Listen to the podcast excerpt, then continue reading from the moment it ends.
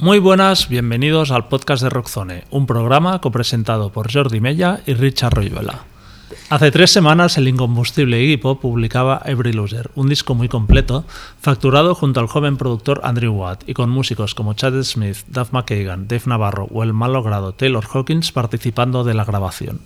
El álbum transmite que, a sus 75 años, lejos de estar pensando en jubilarse, Iggy todavía tiene ganas de rockear una actitud que, con mayor o menor intensidad, se ha manifestado a lo largo de cinco décadas dejando un catálogo de lo más extenso y variado. Y es que, si bien sus tres primeros discos con The son claves para entender el devenir del rock y el punk, su carrera posterior también ha dejado discos imprescindibles. Por eso nos preguntamos, ¿Iggy Pop, con The o en solitario? Empezamos.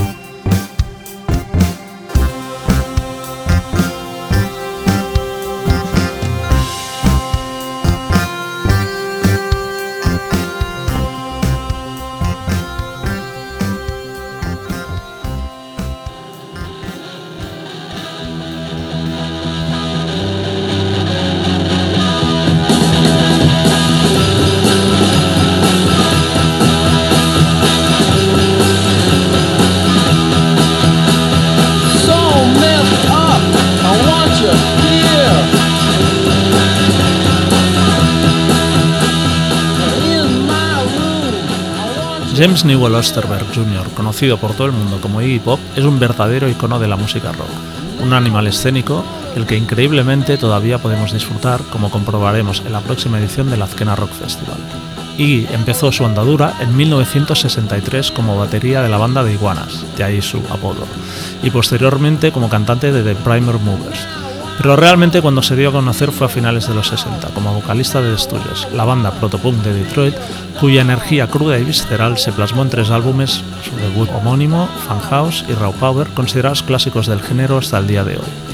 La carrera de Stooges terminó prematuramente en 1974 por los problemas internos provocados por la adicción del cantante a la heroína. Tras rehabilitarse y trasladarse a Berlín junto a su amigo David Bowie, Iggy arrancó su trayectoria en solitario en 1997, lanzando los discos de Idiot y Last for Life. En la década de los 80, su carrera pasó por muchos altibajos, alternando discos totalmente ignorados con otros con bastante repercusión comercial, como Bla Bla de 1986. A lo largo de su carrera, Iggy Pop siempre ha sido conocido por sus salvajes actuaciones en vivo, ganándose el título del padrino del punk. Y en los 90, coincidiendo con el auge comercial del grunge y el punk rock, Iggy Pop obtuvo el reconocimiento que demasiado a menudo se le había negado. La inclusión del tema Last for Life en la banda sonora de Trainspotting en 1996 también contribuyó a que su música llegara a nuevas generaciones.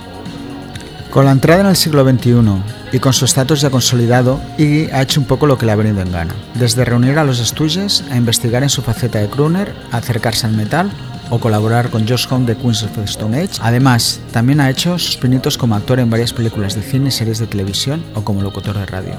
Una carrera apasionante que ha inspirado incontables artistas y que hoy queremos repasar y celebrar en este podcast.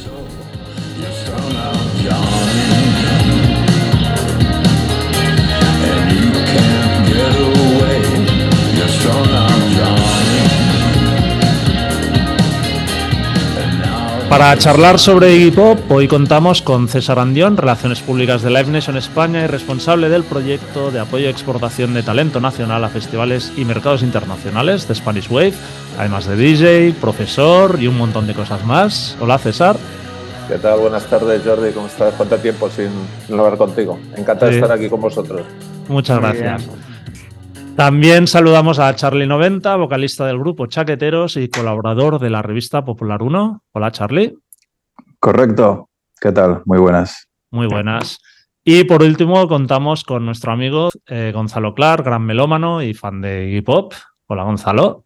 Hola, buenas tardes. Muchísimas gracias por invitarme. Me hace muchísima ilusión participar hoy. A nosotros pues también. a nosotros también, exacto. Pues esto, muchas gracias. Tres personas nuevas, que esto nos mola mucho, teniendo gente nueva en el podcast. Y si os parece, pues nada, vamos, vamos a por faena. Para empezar, nos gustaría saber qué papel ha jugado Iggy en vuestras vidas musicales, no sé si personales, eh, pero ¿le consideráis uno de vuestros artistas, uno de vuestros artistas de cabecera? La habéis visto muchas veces en directo. Eh, César, tienes el honor de, abrir. De iniciar el partido. Em, pues yo diría que sí, que obviamente Iggy Pop es Iggy Pop con los estudios en solitario o el, en, cualquier manera, hasta como presentador de, de radio en la BBC, etcétera, etcétera, es de, mis héroes favoritos de, del rock and roll de toda la vida, ¿no? Eh, ¿Cómo lo descubrí?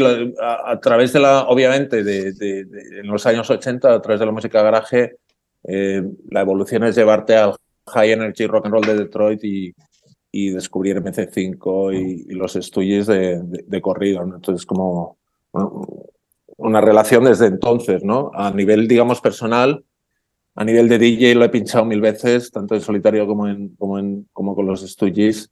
Y luego a nivel de directo, pues no sé cuántas veces, no puedo decir ahora una cifra, pero sí que lo he visto cinco o seis veces.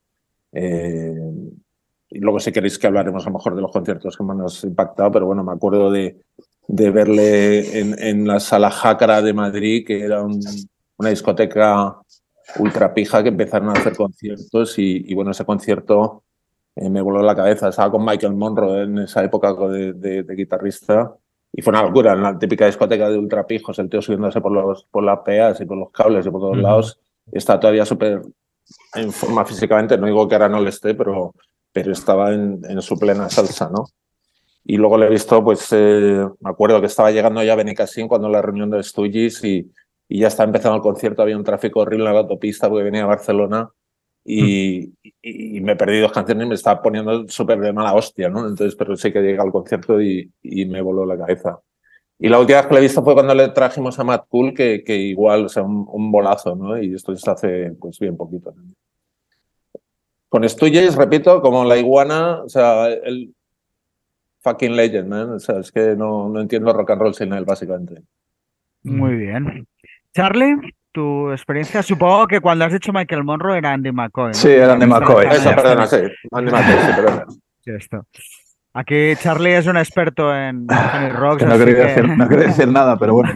No, no, bien, por decirme que ya me falla la memoria.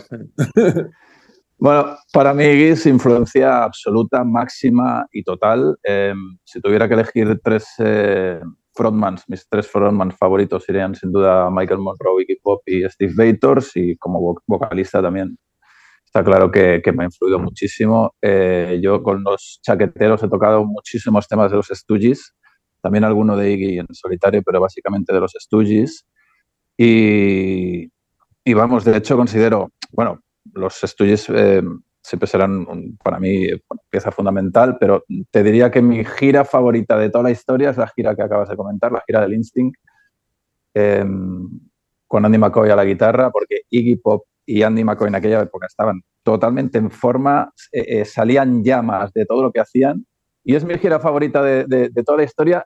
Y, yo no estuve en el concierto de Barcelona, que también puede ser uno de mis conciertos favoritos, y y no he estado, no estuve, pero lo he visto 20.000 veces, en, lo tenía en cinta VHS cuando, pues si el concierto fue el año 88, me parece, pues al cabo de poco tiempo circulaba por ahí la cinta en VHS, he visto ese concierto decenas de veces, lo he visto también ahora porque está colgado en YouTube y, y bueno, el Iggy de esa época para mí influencia absolutamente máxima. Muy bien. Y lo he visto en directo, me parece que cuatro o cinco veces. La última fue cuando tocó ahora en Perelada eh, este verano. Perfecto. Gonzalo. Pues bueno, yo como soy más joven creo, eh, bueno, pues con, fue, me acordaré toda mi vida, en el verano del 90, que estaba con mi fiebre de los Guns N' Roses a tope y una tarde de verano eh, estaba viendo la tele, no sé si estaba viendo la Super Channel o MTV, no me acuerdo, y salió el vídeo de Home. Y bueno, la verdad me llamó, me sonaba un poco el nombre, pero, pero bueno, me llamó bastante la atención y claro, ya aparecer ya Slash y Don McCagan, pues claro, ahí pues me llamó muchísimo la atención.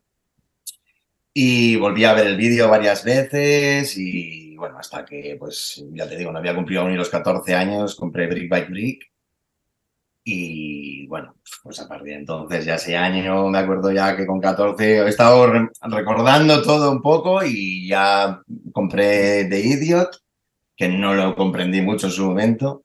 Y luego el siguiente fue Rap Power, que ya también fue increíble, aunque siempre decía qué mal suena este disco, no sé por qué, luego con el tiempo he sabido la verdad. Y sí, ha sido, bueno, es para mí un artista de cabecera completamente. He dado muchísimo mal a la gente de alrededor con el tema de hip hop. Y sí, sí, la verdad es que para mí es, es de los tops. A mí, mm, también de los frontmans que he visto, con Michael Monroe y con Mike Jagger han sido los tres que más me, siempre me han llamado más la atención. Y creo que han sido los mejores frontmans que yo he visto, claro. Y a Iggy Pop lo he visto cuatro veces. Eh, una con la gira American Caesar, que tocaban aquí en Zaragoza. Eh, la reunión de los estudios en la Azquena. Otra en el Electric Weekend. Y la última que tocaron en Madrid, lo del Rap Power, que tocaron con James Williamson. No he tenido oportunidad por tema de logística, cosa que me duele bastante. Pero bueno, espero que este año en Azquena se cumpla la quinta. Así mm. que sí, es, vamos, es uno de mis ídolos de siempre. Muy bien. Jordi. Pues yo también lo considero uno de mis artistas de cabecera. Yo llegué a él un poco por, por la influencia Bowie, porque yo de adolescente tuve una fase muy, muy fan de, Bowie y, más o menos aquello que, que, vas investigando. Sacó más o menos en esa época también el, el bla, bla, bla, el disco que estaba eh, producido y muchos temas compuestos por, por Bowie, que es un disco flojillo, pero, pero bueno, en esa época me, gustó. Y, a partir de ahí, eh, el, siguiente disco que escuché fue Raw Power, y que estaba producido por Bowie, pensé, hostia, qué mal, qué, mal suena. O sea, los temas molan, pero es que suena fatal. Y, y, o sea, lo dejé muy arrinconado porque es que no me molaba nada. Y luego los, lo, yo sí que lo vi en la gira esa de Einstein en Estudio 54. Fue un concierto para mí absolutamente memorable. No, no, sabía que estaba en YouTube, así que lo voy a buscar porque yo tengo la cinta de VHS, pero es que ahora no tengo vídeos, el, aparato de vídeo reproductor donde mirarlo, así que, que, me hará ilusión volverlo a ver. Y en los 90 estuve muy, muy enganchado a, a Iggy, seguía todos los discos, le vi un montón de veces en directo. O sea, intento hacer así recuento, pero yo creo que le habré visto, no sé, igual casi 20 veces. Entre festivales, conciertos suyos. Y siempre, o sea, lo que admiro mucho de él es que siempre lo da todo. O sea, la, la última vez que ahora ya hará unos años, que ya estaba, se le veía físicamente cascado, pero ves que el tío, o sea, se deja la, la piel y yo eso en, los artistas lo, lo, admiro muchísimo. Así que, y forever. ¿Tú, Richard? bueno, pues... César, si quieres. Perdona. No, es que se me ha olvidado mencionar una vez que, que, que lo vi y no, y no lo he contado y ahora me he acordado con lo que estabas comentando, en el South Southwest, un concierto sorpresa, en, en, el, en el Teatro de Austin City Limits, que creo que es como, si no la mejor sala que está en mi vida, una de ellas, top 10, o sea, brutal. El sonido, o sea, está diseñada para, para música, ¿no? Y es brutal. Y llevaba de banda no me acuerdo de todos, pero yo al batería y al, y al bajista de, de Monkeys. Alucinar. Y, salieron todos con, con taxidos, con smokings. A la segunda canción, cuando empezó, o sea, For the Ladies, ¿no? Con el Last for Life, bla, bla, bla. a la segunda canción ya está en pelotas el tío. el resto, molaba mogollón, porque el resto de la banda mantenían los smokings y él ya, pues, descamisado y pegando botes como un loco. Se me había olvidado esa vez. Muy bien. Eh, Richard, tú. Bueno, yo, a ver, de cabecera a cabecera, igual no, serían una segunda línea de cabecera, por decirlo de alguna manera. Más que nada porque hoy lo pensaba y digo, bueno, sí que ha habido en algún momento que he desconectado de él y, y con mis artistas de cabecera en el fondo siempre estoy detrás de, de sus discos y tal, pero es un artista súper importante que he disfrutado bastantes de sus discos pero sobre todo los directos. No los he visto como tú tantas veces, pero sí muchísimas y siempre, bueno, pues un poco lo que habéis dicho, o sea, sus directos son acojonantes, nunca decepciona y el tío, aunque también creo que hace tiempo que no lo veo, no lo vi el año pasado, él sigue estando ahí, dándolo todo cuando sale, aunque se esté más mayor y bueno, creo que es una bestia escénica, de los mejores músicos que, que, que han pisado un escenario, ¿no? Y esto, no estuve en el famoso bolo de, de la gira Einstein. No sé por qué, recuerdo que, que, me lo Sí, sí, pero fui, fui solo además a ese bolo. no, no sé qué pasó, porque además, luego hablaremos, fue el disco con el que un poco descubrí realmente me metí en su música, pero bueno, alguna cosa habría. y, y, esto y sí que lo he visto con el tiempo en YouTube, si lo ibas a ver te lo hubiera dicho antes. Y realmente es, es, un bolazo increíble. O sea, era una banda que estaba, pero combustión espontánea, absolutamente brutal. Bueno, creo que además, eh, bueno, oh, lo sabrá perfectamente que hicieron un libro, Alvin Gibbs, que era el, bajista que llevaba en esa gira este, ¿no? Sobre todo el tour que hicieron de la gira del Este, que además debió de ser bastante, bastante buena y que debían de contar bastantes anécdotas con Nadie McCoy y todo, imagínate tú. El, libro, el libro es memorable. O sea, el, libro es igual de bueno que la gira. O sea, yo, no lo he leído nunca, he leído alguna cosa por ahí.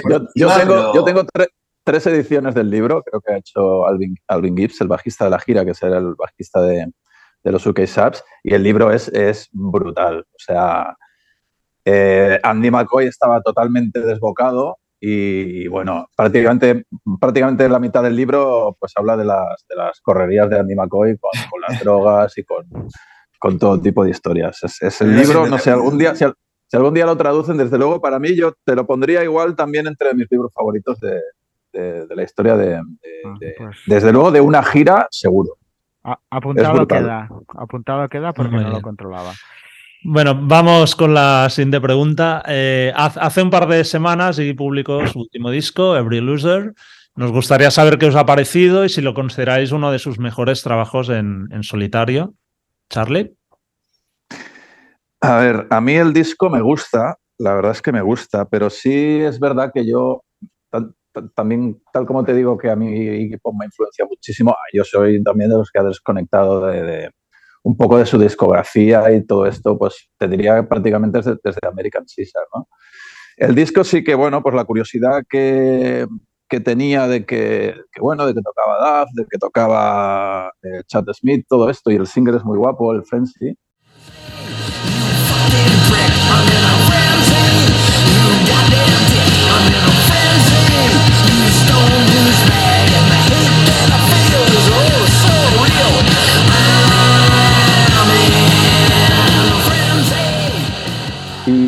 He acabado escuchando el disco bastante y la verdad es que me gusta, me parece un muy buen disco y muy acorde con lo que es Iggy Pop y desde luego seguro, seguro su mejor disco en, bastantes años. Es un lujazo que se puede permitir él, pues eh, decir, oye, Duff, vente para acá, Chad Smith, Eric Avery, eh, Dave Navarro creo que también toca, el guitarrista Per Jam. Claro, esto es un gustazo que, que él lo pueda hacer y, yo creo que les ha dado cancha y el disco la verdad es que merece mucho la pena. A mí me, me gusta mucho. Gonzalo. Yo, el día que salió el 6 de enero, madrugo mucho, lo primero que hice fue ¿no? Lo escuché dos veces y lo primero que dije fue, ya era hora, ¿no? Porque yo no yo, como ha dicho Richard, como ha dicho Charlie, he desconectado según qué tipo de, de veces, pero más en los últimos años, después de todo este rollo Croner que ha hecho, que yo sinceramente no he entendido, puede hacerlo, es un artista de la talla que tiene y él puede permitirse lo que quiera, pero no lo he entendido. Y que te llegue un disco ahora sí, pienso que has llegado tarde, también lo digo, porque creo que ahora, después de sacar esto, rodearte con este tipo de músicos, sacar un disco tan bueno, que por cierto, quiero alabar el, el productor, porque aparte de ha compuesto casi todas las canciones con él. El sonido que le ha sacado ha sido muy bueno, que ya lo hizo con Ozzy también, y verdaderamente creo que se tiene que tener bastante en cuenta para este tipo de, gente. Pero el disco a mí me ha parecido que es muy fresco, muy acorde al tiempo, y la verdad que no se hace nada pesado y muy bien. Y veo que tiene muy buenos momentos de hard de punk, tiene medios tiempos, tiene cosas bastante majas. Un poco como si juntara un poco todo lo de los 90, un poco actualizado ahora, ¿no? Y yo creo que ha sido un disco, a ver, particularmente, bueno, yo me compré una copia, mi novia se ha comprado otra, o sea, mm, estoy muy contento de, que verdaderamente recuperara un Iggy que yo no en tema de directos, pero en tema discográfico creía que se había perdido un poco ya porque no veía nada bueno desde, bueno, lo último que me gustó fue el Beaten Up en el año 2001, creo que fue. Y ya desde entonces, porque los de los Stooges y School Rings, había cosas que sí, otras cosas que no, pero creo que este disco es una cosa que sí que hay que tener en cuenta y, yo por lo menos estoy muy contento de que haya, de que haya sucedido, la verdad. César.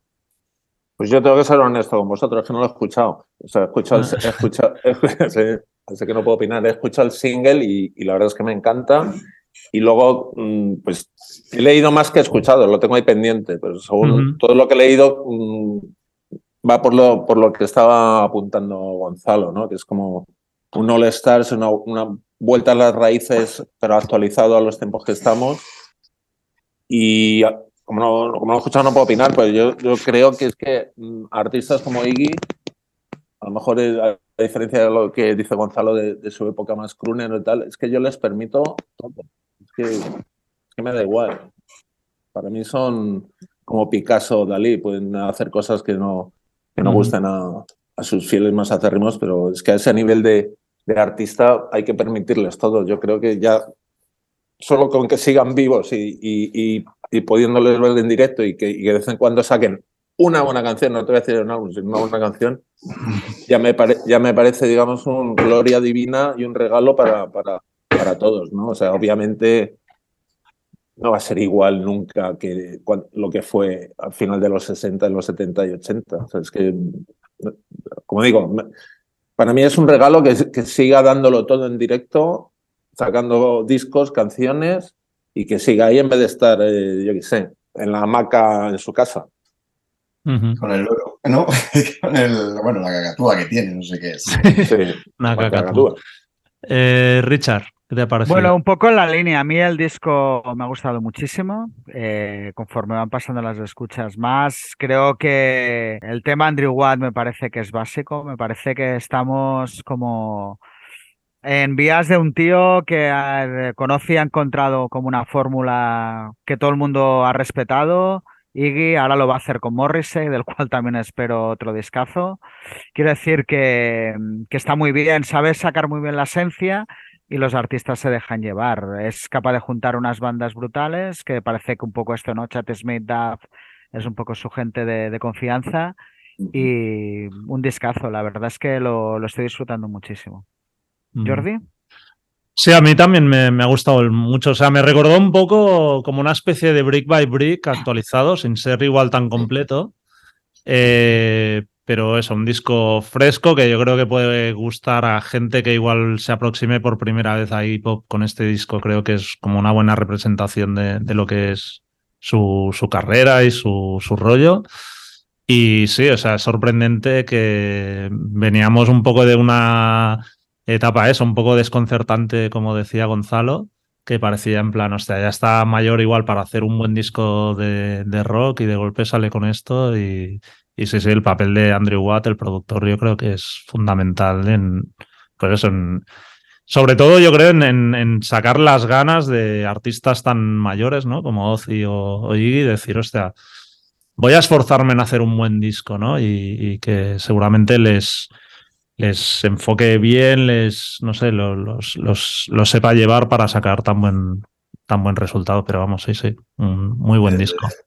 Desde luego, que aparte con todos los músicos que se ha rodeado, pero algo tiene que haber porque, vamos, ha salido todo perfecto, creo yo, en el disco. A ver, no va a ser una obra maestra como puede tener, pero sí que verdaderamente es que tanto el sonido y todo, me parece que, vamos, yo me, he sorprendido porque había oído de los, no he oído los últimos discos de Ozzy, pero vamos, había visto, o sea, había oído lo que habíais dicho y tal, y la verdad que con Eri me ha sorprendido muchísimo el, el trabajo que ha hecho y vamos, tener en cuenta. Muy bien.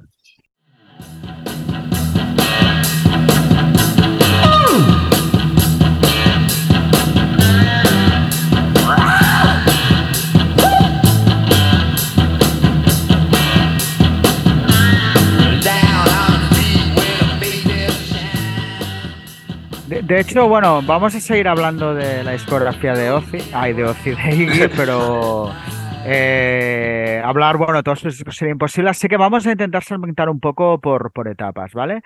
Vamos a empezar por Stooges y la pregunta sería pues de los discos de Stooges, de los tres, bueno, el cuarto no creo que es el favorito de nadie. Eh, ¿Cuál es vuestro disco favorito de, de? Gonzalo. House, sin duda alguna. Yo creo que ahí, vamos, o sea, centra todo lo que es el rock and roll, lo tiene ahí. Ya con inicio tronador Down, Down Street, pasando por Luz, TDI, una especie como de balada que es Dirt, acabar con el LA Blues. Bueno, me parece, mí es, bueno, es de mis tres discos favoritos de, de mi vida y, y, es que cada vez que lo escucho es algo digamos que lo siento igual que la primera vez que lo escuché. O sea, es, me gustan los otros dos muchísimo también, tengo que decirlo. Todo tiene su parte, pero House sería el que me llevaría a una isla desierta sin, sin pensarlo. o sea, que yo, soy del House. ¿Tú, César?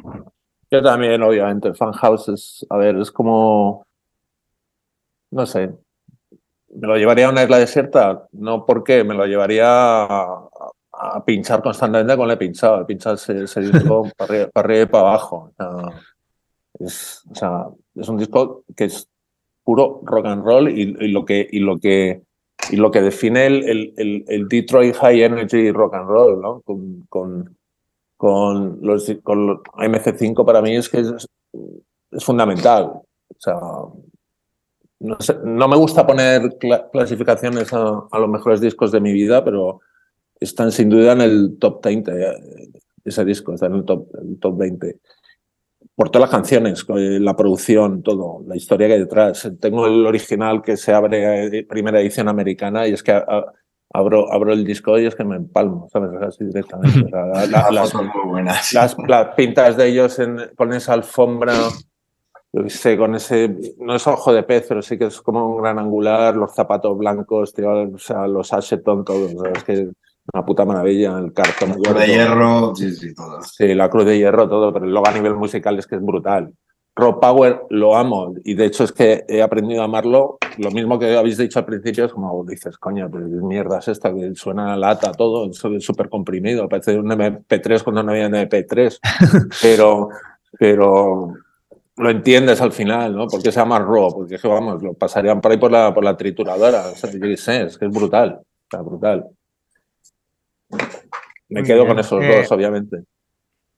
Charlie.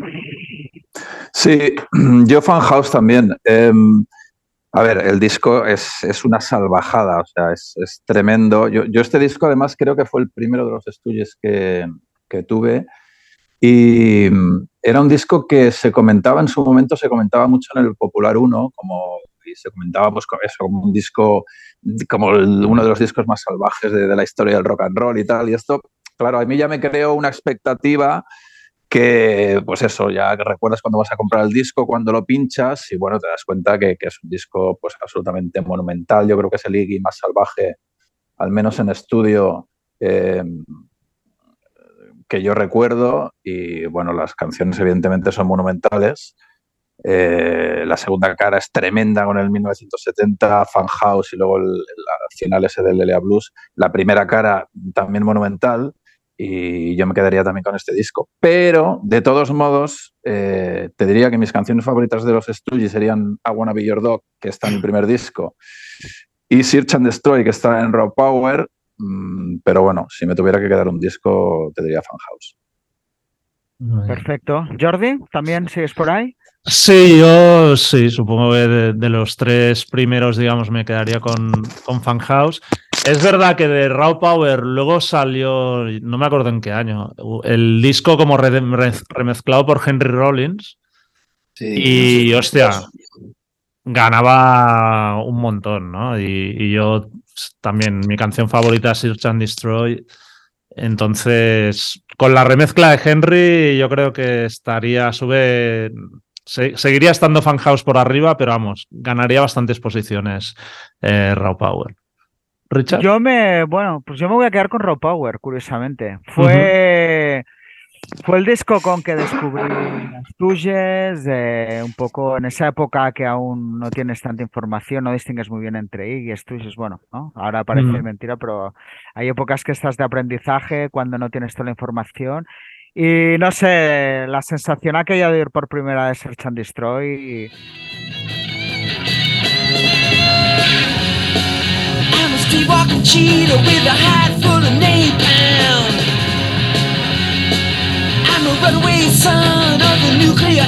A-bomb.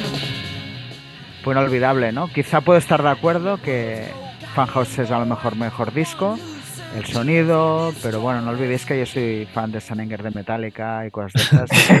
¿Qué quiero decir? En discos de sonido desastroso tengo bastante currículum, con lo cual a veces creo que también esto les da como una personalidad diferente, ¿no? A, a los discos y creo que, que Raw Power lo tiene en este aspecto, ¿no? Y, y bueno, es muy difícil porque es que el primero también es la hostia. Ahí está I Wanna Be Your Dog, pero está No Fan también, que, que es pues casi mi tema favorito de ellos. Entonces, pero si me pides uno, pues me quedaría con, Con Rock. con Power.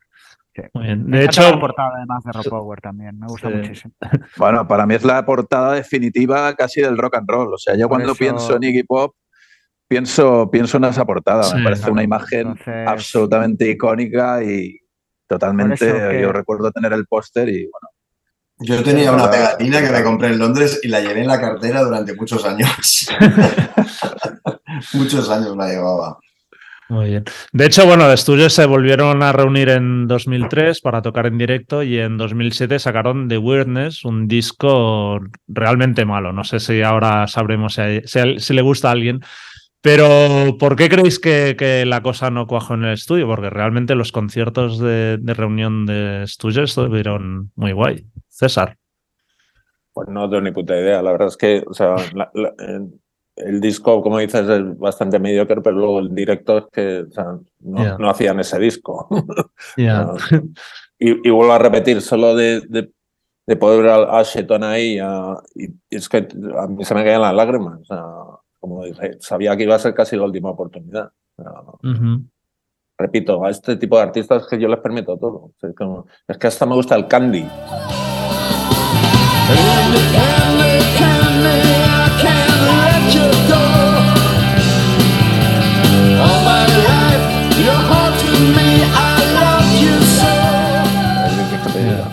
Es que Candy es un temazo, hombre. Pero- ya, bueno sabes que hay mucha gente que dice, "Buah, Sí, que es súper canción. Yo lo he escuchado eso también. Tú, Charlie, ¿qué, qué opinión tienes de The Weirdness? Pues que es un disco que cogí con mucha ilusión y no, no nunca he llegado ni a entenderlo. Ni, yo ahora, hace, ¿de qué año es? Hace 300.000 años. 2007. este disco. 2007, pues desde el 2007 que no lo escucho. Pero es que creo recordar que no hay ni un tema salvable, ¿no? Es que no, no, no, No, ha quedado nada de ese disco, ¿no? Alguna canción, ¿alguien se acuerda de alguna canción de ese disco? Personalmente, mm, a mí no, no me convenció y Yo, yo creo que fue como una, creo que fue una excusa a lo mejor para rejuntarse y, y- y yo qué sé. Y, pero una oportunidad perdida para haber grabado un, un gran disco, ¿no? Siguiendo un poco la línea de, de- claro, pues tampoco, vamos. Yo, yo tampoco he hecho ni- mucho research de lo que pasaría, no sé, pues me imagino que vosotros a lo mejor sí, de, de qué pasó en la grabación o, cómo, o por qué surge la idea de, de ponerse a componer o, o qué pasó en, en- en- en- previamente cuando, cuando tú que eres músico, Charlie, pero sabrás, o sea, oye, vamos a meterlo en el estudio, hay una preparación previa antes de meterte en un puto estudio, ¿no? Claro. Como, es que alguien te dice, es que estas canciones son todas una puta basura, o no sé. o nos juntamos a jugar al póker o hacemos algo guay, ¿no? Es que, sobre todo, como una, como, como un, un comeback tan importante de los, de los fucking Stooges, es como, hostias, menos mal que luego los, los conciertos eran brutales, ¿no? Sí. Imaginar que sacan un discazo. Pero también si sacan un discazo, a lo mejor te meten todo el discazo y no te tocan los clásicos Sí. de los Stooges y, y dices, no, yo quiero escuchar aquí, ¿sabes? Mm. El, el no fan, vamos, y, y- y los, y los clásicos de, de arriba para abajo. Gonzalo, ¿tu opinión sobre The Weirdness? Bueno, pues a ver, bueno, ya había venido antes con School Ring, que había sacado tres o cuatro Mm. canciones con los estudios antes, que por cierto sí que las tocaron en directo. Mm. Por lo menos en la escena tocó Ring, bueno, no, Ring o bueno, Little Chair, bueno, es igual.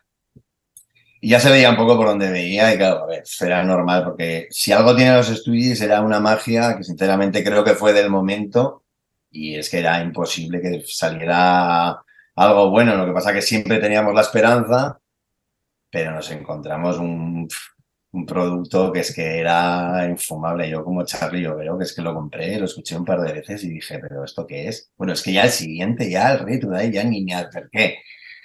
Y eso que nuestro colega Sergio Martos ha dicho que es mucho mejor que, que The pero yo ya no me acerqué. Voy, yo- voy a abrir una polémica porque yo pienso, o sea, polémica, ¿eh? A veces creo que es casi hasta mejor. Que saquen una mierda. No mierda, pero bueno, es que, o sea, yo creo que los, los artistas, tío, o sea. O según su- qué tipo de grupos como este, sí, es que es así. Tie- Mm. Tiene, tiene, tiene su momento. O sea, imaginaros que MC5 hubiera seguido. ¿Qué habrían acabado haciendo? Es que, es que nunca se sabe. Como nunca se sabe, yo prefiero quedarme con, con- con las joyas que, que- de, cada, de cada artista. A ver, hay grupos que, que han sacado álbumes maravillosos eh, pasados mil años, como los Stones o los Kings o, otras bandas, pero, pero son, son los menos. No, a mí lo que me sorprende, o sea, que, que lo intenten, sí, pero que una vez Sí, sí. nadie les Obviamente. diga, oye, este es infumable, mejor no, sa- mejor no sacarlo. O sea, porque El es eso. es que era una cosa que. O sea, que tenían. ¿Por quién una le va a decir que- eso? La- el- Perdón, Va a llegar perdón. una R de, una, de un label a un fucking dios como, eh, como Iggy y le va a decir, oye, tío, que esto es basura y no, no te lo saco. Eso no va a pasar con ningún sello. Ya. Al- al- a lo mejor un productor sí, ¿sabes? Porque imagínate Sí. que lo graban con Rick Rubin y Rick Rubin le dice, oye, tío, o sea, Ya. hazte unos fondos. Aunque Ri- Rick Rubin tampoco es infalible. ¿eh? No, ya, obvio, no, a ver, es un ejemplo, ¿no? Obviamente. Ya, ya ha hecho- ya- vuelvo a lo que se dicho al principio, es que cualquier artista en su carrera siempre ha hecho mierdas. Y, Sí, sí. Tam- y para mí y para mí es algo que, que es hasta bueno. Bueno, te hace valorar también más lo que cuando lo- realmente era no- bueno, ¿no? Eso y por otro lado mejor hasta ellos mismos decir, oye, me, me quedo calladito, eh, me subo al escenario y toco lo que quiere escuchar la gente y me dejo de que ya tengo que ya tengo 70 años y, y se, me ha, se me ha ido ya la iluminación compositiva. Yo no sé, lo Es que muy- creo de ese disco que, que al final fue un parche en el sentido de, supongo que le querían dar credibilidad a la reunión. Claro, A dicho veces es un poco el punto este de, vamos, no venimos solo por el pasado, pero al final era una banda que llevaba sin interactuar a nivel creativo, que 40 años, 50. O sea, es muy difícil, lo dejas siendo unos tíos que están al borde de la autodestrucción y vuelves siendo ya unos señores con todo hecho. Y supongo que hay un poco lo que has dicho, César, ¿no? Es, o sea, yo entiendo que al final un sello no se vaya a meter. El problema yo creo que ahí es que se nota que es un disco sin dirección, donde nadie manda. Entonces, son estas, tiene la típica reunión de que nadie parece que quiera decir Hay- nada hay- al otro y hay- acaba saliendo lo que sale, Exacto, ¿no? es, lo, es lo que he dicho, que yo no lo sé, repito, no lo sé, porque no, es que, es que casi ni me interesa hacer un research sobre esto, de qué pasaría, quién mandó allí, eh, cómo fue el proceso, oye, tú traes una canción, tú no sé qué, tú haz los arreglos, o sea, que como no tengo ni idea de, de cómo fue el proceso de, de grabación o de preparación del disco, pues no lo sé, pero es que parece que es, que es eso, un pastiche, todos contentos, es como como si eh, Carlo Ancelotti te saca a los que te saca para contentar a todo el mundo, como un entrenador de fútbol, ¿no? Te saca a los futbolistas para contentar. Es algo que hace mucho Micholo Simeone. Yo, si, si me permitís, yo, aparte de. Yo lo que siempre he pensado, aparte- bueno, a pesar de que gracias a esto lo, lo he podido ver varias veces, pero creo que ni era necesario sacar un disco, ni creo que fue necesario alargar tanto los estudios en tema de, de conciertos. O sea, de tantos años.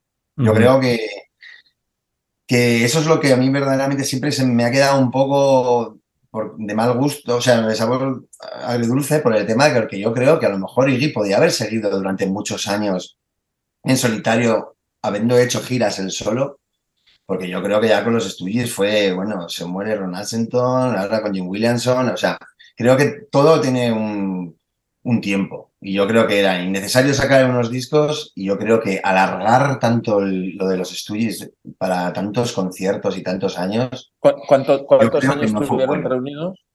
¿Cuántos, ¿Perdón? ¿Cuántos años estuvieron? ¿Que ¿Cuántos años estuvieron reunidos de vuelta? pues desde el 2003 que volvieron, pues yo los vi la última vez en el 2010 con la gira de la Power yo creo que durarían un par de años más o por ahí. Claro, hecho, bueno, no- años estirando, estirando el chicle este y no sé, yo creo que no era necesario, creo, ¿eh? Que no, no hemos hablado, pero hay aquella especie de híbrido que es Ready to Die del 2013 que salió como Sí, sí, Indian el siguiente, el Stooges. Y bueno, es que es todo. No sé, Jordi, ¿tú quieres añadir algo a...? No, no, pero le quería preguntar a César, igual en, si recuerdas o tenías información en esa época, realmente de Stooges la reunión cotizaba mucho más, por ejemplo, a la hora de contratar en festivales que, que Iggy Pop o, o daba un poco lo mismo a nivel de caché Tampoco o no de puedo decir datos porque, a ver, porque nunca he sido su, su promotor, eh, lamentablemente aquí, y pues no lo sé, pero me, pero me imagino que sí. A ver, no- esto- estos reunions en general suceden por, por muchas veces por la billetera. Todos sabemos de mil casos de bandas que se reúnen eh, odiándose por, por el dinero, y en ese caso yo creo que, que no, fue, ese- no, no fue por eso, pero, pero obviamente es como habría mucho más caché, obviamente.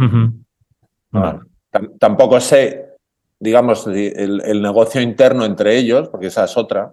Ya. O sea, si- quién, se- quién se lleva, pues ya sabéis que muchos artistas, o sea, eh, eh, el artista principal se lleva, se lleva el caché Mucho y paga a sus músicos, o, eso ya depende de, de- Sé que Polis pues no, no era así, entonces eh, nunca se sabe. No, no- la verdad es que no tengo datos ni información de cómo fue, digamos, la partición de, de los beneficios de esa gira. Si fue por, por, por, por artista, por músico, o si se llevó más o no. Es que no tengo, no tengo ni puta idea. Es que tampoco ni, me- ni me importa, pero sí, me imagino que sí. A ver, un comeback así es como, vamos. Eh, siempre suben los, los, los, los, cachés. Sí. Estoy de acuerdo con Gonzalo que, que, que, que sí que fue eh, a lo mejor demasiado largo, ¿no? ¿No? no tenía la información de que fueron tantos años, la verdad es que pensaba que eran bastante menos. Pero yo sí que estoy súper contento que se juntaron, o sea, jamás me voy a olvidar de... Solo los vi una vez, solo los vi en ese Benicasa y es como de mis bandas favoritas Ujú. y solo verles ahí vivos, tío, es que vuelvo a repetir que es que es un regalo y sobre todo que se nos está muriendo todo día y, y cuanto más dure la iguana pues mejor, tío, o sea, es que me da igual, como que sale una camilla, ¿sabes? Como-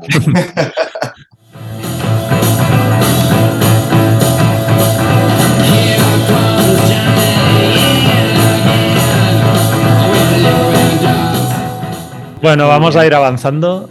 Sí, de hecho ahora, bueno, en el 77 empieza su carrera en solitario, publicando ese mismo año dos, dos discos que son The Idiot y Last for Life. Luego le siguen Kill City en el 77 y New Values en el 79. Eh, ¿Qué disco destacarías de esos cuatro, Charlie? Claro, esta es la época dorada de, de- de Iggy en los, en los 70.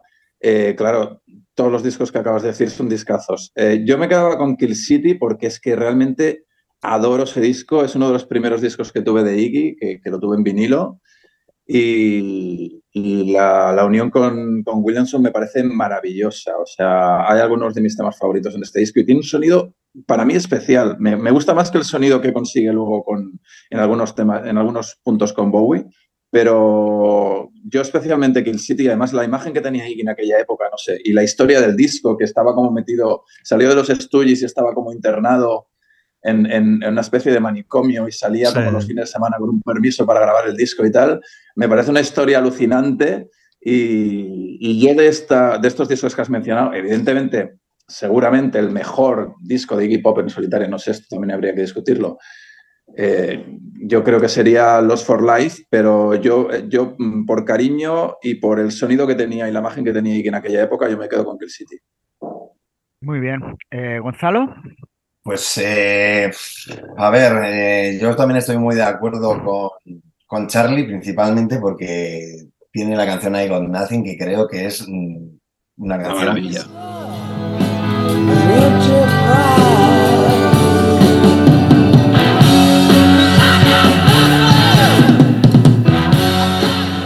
Es, vamos, una, sí, un- una obra. Y Johanna, y Beyond the Law, y Kill Y City. empezando con, y con Kill City y todo, y es verdad que tiene un sonido muy especial. Y, eh, a mí últimamente los que, del que más escucho de esa época es New Values, que veo en los setlist que ha recuperado muchas canciones de, de ese disco. Y a mí me gusta mucho porque se separó un poco del sonido Bowie de los dos primeros discos. Creo que es un poco como, bueno, me salgo de aquí a ver qué tal. Le salió bien, bajo mi punto de vista, a mí me gusta. A pesar de que sí que es verdad que de las dos grandes obras con Bowie, siempre preferí los For Life que Idiot. A ver, tiene cosas que sí, pero pff, le faltaba un poco, a mí, a mi, forma de verlo, le faltaba un poco de punch. Así como ya los For Life, ya empiezas ya con la For empiezas con eh, Success, The Passenger, que es una de mis canciones favoritas. Mm, no, y de Idiot no, nunca lo he tenido como un disco así. Así que me quedaría con Kill City con New Values. Más con New Values. A pesar de lo de Perfecto. tengo que decirlo. César, A mí la verdad es que me gustan los tres por igual. O sea, los tengo que admitir que los descubrí bastante más tarde. Pues yo, yo entro a amar a los, a los a Iggy y a los Stooges por los discos de los Stooges y entonces los, los recupero más tarde y los he ido apreciando casi más con el tiempo que cuando, obviamente, cuando salieron estaba yo a otras cosas, estaba más en, el, en, el, en la nueva ola, etcétera, etcétera, ¿no? Eh, aunque son del 77, pues como os digo, los descubrí en- casi a final de los 80, en los 90, ¿no? Y estoy de acuerdo con lo que ha dicho Charlie, que la situación personal de Iggy en, en Kill City es como, es que es de película, que yo creo que es, el, el- el disco en sí es un- como una película. ¿no? Imaginar es un Menda que está intentando dejar el, el hack o, o lo que fuera y, y en, y en un instituto de salud mental o manicomio, llámalo lo que quieras, y, que, te dan un permiso para grabar ese disco. Es que, es que eso para- solo es para hacer una película directamente, ¿no? Ah, y más como alguien que ya era como una mega estrella mundial, ¿no? Y obviamente Last for Life, bueno, pues yo creo que es el disco eh, más popular de Iggy Mm. para los que no somos con, que son como nosotros, ¿no? Que son gente que no viene del rock and roll a lo mejor. O sea, es como un disco más popular, más radiado que, que a nivel, no me gusta la palabra mainstream, pero sí que es el disco que a lo mejor le, le hizo a conocer a gente que no sabía ni que eran los Stooges y que siguen hasta sin saber quién son los Stooges, yo creo. O sea, la gente conoce Passenger o Las for Life y conocen Ujú. Iggy Pop. No saben que, que, que, que era un tío que empezó a tocar la batería y, y que, etcétera, etcétera. Ujú. Jordi. ¿con qué Y yo también diría Kill City, por, por eso. Es que es como escuchar un disco de los Rolling Stones pasados con, con Iggy cantando. Y, mola mucho el, rollo de ese disco. Y, luego, sí, Lost for Life. De todas maneras, ya, ya lo digo un poco así en general, yo creo que, que en estos cu- cuatro primeros discos y- y luego en toda su carrera, Iggy siempre ha tenido grandiosas canciones, pero quizá en todos los discos hay temas un poco de relleno. Y, eso quizá creo que le ha perjudicado a nivel de, de que realmente su discografía se valore más, ¿no? Siempre se destaca mucho más el Iggy de directo que el de los discos y, y creo que ese es uno de los motivos, aparte que tiene algunos realmente flojillos. Pero creo que, que eso, que, que- que siempre hay algún uno, dos, tres temas que, que hacen que baje el nivel el- en la mayoría de los discos. Pero bueno, de esto sí me quedaría con, con Kill City. ¿Tú, Richard? Bueno, entiendo un poco lo que decís de Kill City, pero yo me quedo con Last for Life. También fue un típico, no sé, recuerdo la primera vez que, vez que oí The Passenger, que no sabía ni que era Diggy Pop.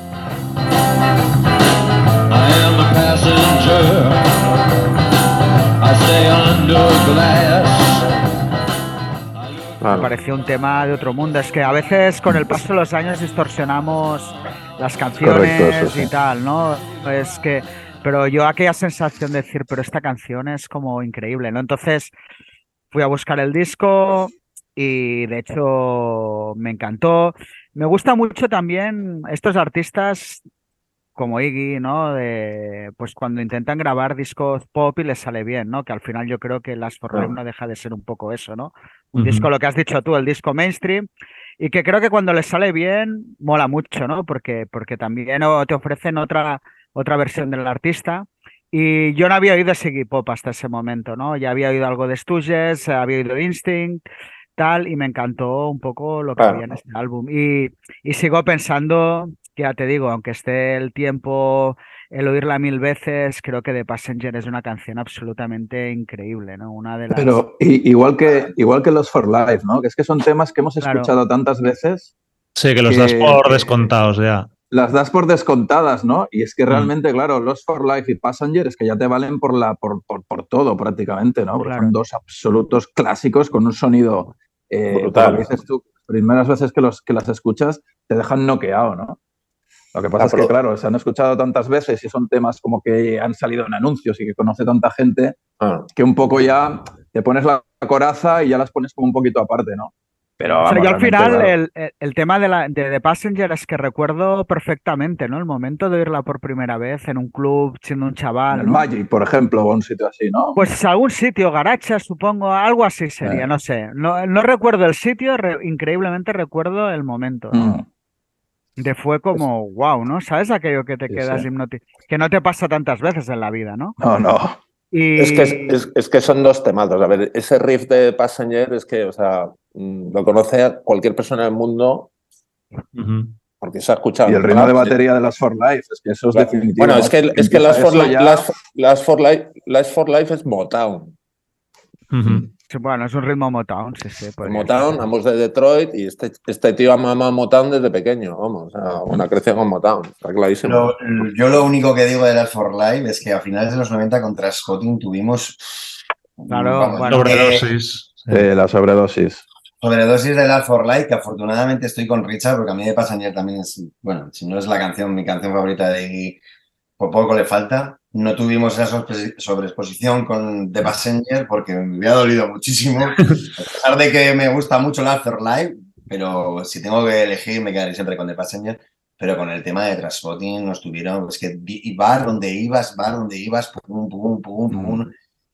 Y Sí, sí. al final era un poco de, joder, madre mía, qué barbaridad. All right, Slick. Let's go, Mike.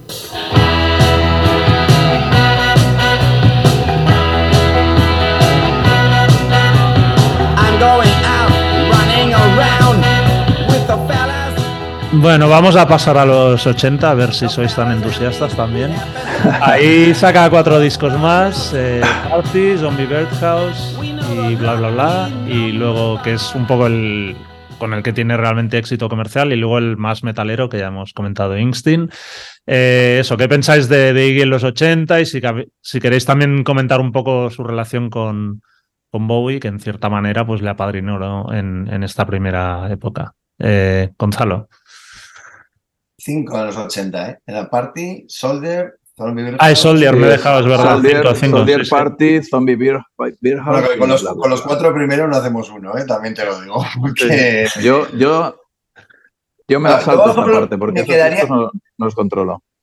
yo a lo mejor me quedaría con Soldier. De Ujú. los, esos cuatro, me quedaría con Soldier, porque, bueno, la de Zombie Bear House, eh, yo me lo compré hace poco, ¿eh? Tengo que decir. O sea, No lo había escuchado nunca porque me habían hablado muy mal de él. Y luego los otros, pues es que bla, bla, bla. pues, bueno, sí que hace mucha gracia el Real Wild Child y otro single que sacó el Cry of Love, pero, Ya. pero es que ese sonido tecno es que nadie de Dios que lo cogiera. Afortunadamente luego, a pesar de que Instinct también no me parece un disco que tampoco sea una maravilla, tiene muy buenas canciones, lo que decías tú, Jordi, que, que tiene buenas canciones, pero no. no. Pero bueno, eso por lo menos sirvió para que Iggy saliera del letargo ese de los 80 y volviera a rockear otra vez y, y fuera muy bien. Y luego por el tema de lo de Bowie, pues bueno, pues yo, yo es que no soy tan fan de Bowie, ¿eh? o sea, no me gusta la etapa con Bill Ronson, pero de la ya de los 80 y 70 no tengo ni idea y aparte no me, no me interesa mucho. Pero bueno, si le hay que agradecerle todo lo que hizo por él, eso está claro. Eso está Mm. claro. César. Yo un poco como Charlie, o sea, la verdad es que esa etapa, porque los años que son, que empieza el Sol del 80, parte del 81, hasta el año 88 y con Instinct, yo es que he estado a tres movidas, estaba a rock- es cuando descubro el garaje y la música más Ujú. de los 60, el food y otras movidas, pues, es que no me iba a poner a escuchar discos de Iggy Pop, lo digo así claramente, en esa época. Eso es además. A ver, porque estaba, estaba en, en mi más salvajismo rock and rollero a nivel personal y cuando empiezo a, a ser mayor de artistas y a, y a descubrir cosas como los Chesterfield Kings o los Miracle Workers y todo el garaje americano. Entonces, como, o sea, descubro a Miracle Workers que son mejores Stooges que Iggy Pop, ¿sabes? ¿Qué qué que te diga? Entonces, no iba a escuchar es- estos discos, los he escuchado obviamente varias veces y, los tengo. A todos no los tengo, pero sé que tengo Instinct y bla, bla, bla. Y hay canciones sueltas que me encantan, pero no son mis favoritos de su carrera para nada. Primero, porque musicalmente los he descubierto no cuando salieron, y cuando salieron yo ya estaba súper metido en la música desde hace muchos años, pero estaba otras movidas, ¿no? No como en los 90, que sí que realmente, o sea, con American Caesar, pues, o sea, Iggy me volvió loco, ¿sabes? Con ese, con ese disco. Ujú. Ya, Luego hablaremos de los 90. Sí. Charlie, aunque no seas igual muy Sí. de esta, esta época, pero si quieres comentar Einstein, el disco en sí. Sí, no, quería comentar que, que mm, Soldier sí, sí, sí, sí que es un disco que, que he escuchado algunas veces. Me parece que, que- que es una absoluta locura de disco. O sea, hay unas canciones loquísimas. Iggy debía ir puestísimo cuando lo hizo.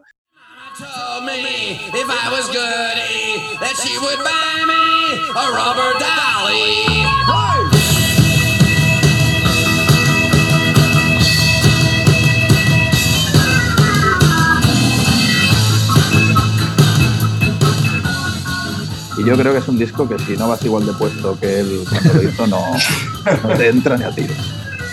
Eh, y luego sí que es verdad que Party, Zombie Beer House y bla bla bla no los he escuchado. De todos modos, hay un tema en bla bla bla que me encanta, que es una balada que se llama Shades.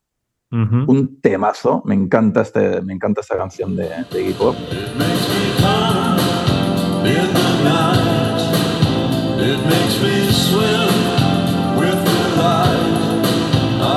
Y sobre Instinct, pues decir que la gira fue acojonante, eh, pero yo el disco a mí me parece, en muchos momentos, las canciones creo que están bien, pero la producción me parece flojísima. Y, y me sorprende que, que todo un Steve Jones, que siempre ha sido como mi- uno de mis guitarristas favoritos, mm, está como muy apagado en este disco y las baterías son muy ochenteras y no sé. Sí, es una mezcla rara. Tiene cosas col, col metal y hay, hay temas buenos, pero le falta garra, tío, al disco. O sea, toda la garra que, que Iggy demostró en, cuando luego lo- salió a publicarlo en directo, eh, creo que le falta al disco en estudio. El, el disco está bien, pero por ejemplo, cuando Steve Jones hizo el disco suyo en solitario, Fire and Gasoline, el año, un año más tarde, que era un poco el mismo rollo, pero no sé, la producción era como diferente, se supo rodear, rodear también de buenos músicos y yo creo que era un disco bastante mejor que Instinct. Sí, Aún así, Instinct me gusta, ¿eh? pero ya te digo, creo que, que la producción no le hizo ningún favor a. Eso estaba pensando yo, porque estaba pensando eso yo, porque digo, Steve, yo no estaría, cuando sacó Fire and Gasoline, sería muy, muy por la época, digo. y es Sí, sí, yo creo que es el año después. Sí, eh, es- Instinct es es del verdad- 88, Fire and Gasoline debe ser del 89. 89, creo, ¿no? 89, 90. Sí, sí. bueno. Y es un poco el mismo tipo de disco, pero no sé, el, el- el de Iggy yo creo que le faltaba un poco de punch. Sí, sí. Tú, Richard, y ochentas. Bueno, eh, la primera parte muy poco estudiada. De bla bla bla me hace gracia el disco. De hecho, Real Wild Shark es uno de mis temas favoritos de Iggy Pop, me encanta. Y soy un fan absoluto y redento de, de Instinct. Es el disco, en el fondo, mi primer disco real de Iggy Pop, mi primer contacto, el primer. Y yo os oír el riff de Cold Metal y ya está, todo hecho.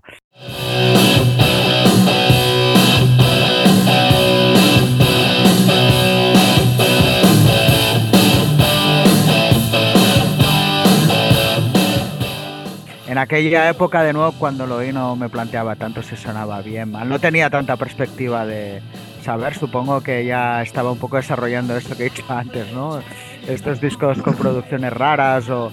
Eh, y de hecho, claro, para mí también el hecho de que estuviera Steve Jones era un punto muy importante. Fue en esa época, pues esto, ya lo habéis dicho, Fire and Gasoline salió al poco después.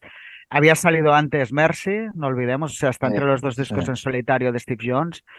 Y yo como fan de Pistols ya en aquel momento, bueno, era un disco y me gusta mucho, realmente.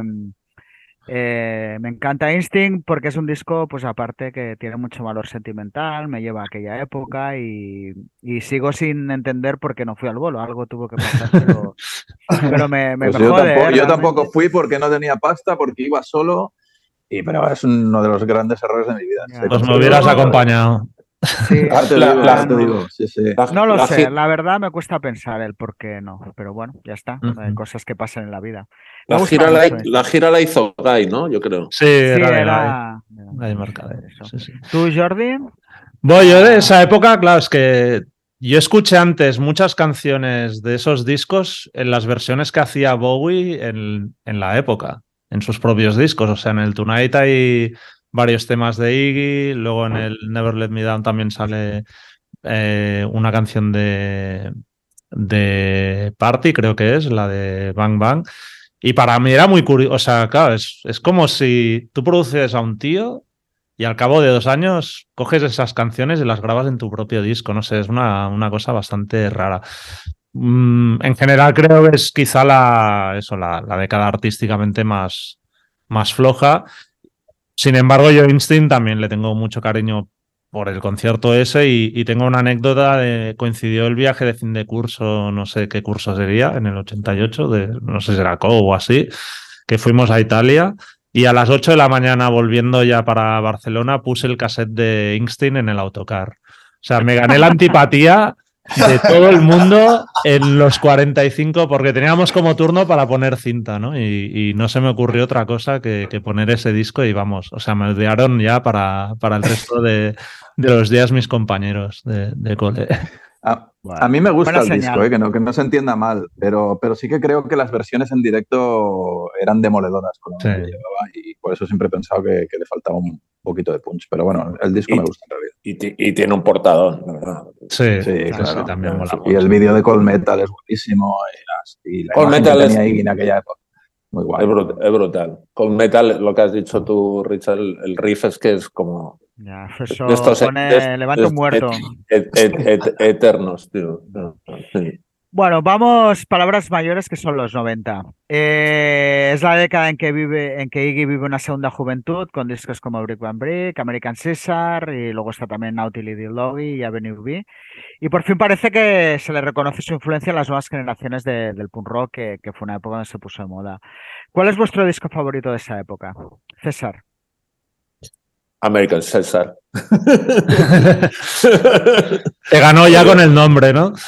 Ya con el nombre me, me ganó, la verdad, sí. Y con, con la producción y, y sobre todo también por la época, claro. O sea, el 93, de nuevo, estoy a otra movida, ya que es el grunge, etcétera, etcétera. Y, y realmente es cuando mi carrera pro- profesional se hace más profesional todavía con, con, con Roberto Grima, a quien todos conocéis. Y pese a que estábamos súper metidos en Nirvana, yo en Mad Honey, en, en- en todo, digamos, el, el, el, el grunge, el fuzz, etcétera, etcétera. O sea, era, era la nueva ola del rock and roll que está pasando en esa época. De repente te sale una leyenda como él y te hace un discazo como, como American Caesar en el año 93, ¿no? Y, o sea, cómo empieza el disco, los temazos que tiene, o sea, pff, Hate is or Love, eh, Fucking Alone, o sea, Fucking Alone es que me flipa la letra y, y todo, es como, es todo brutal, o sea, Wild America.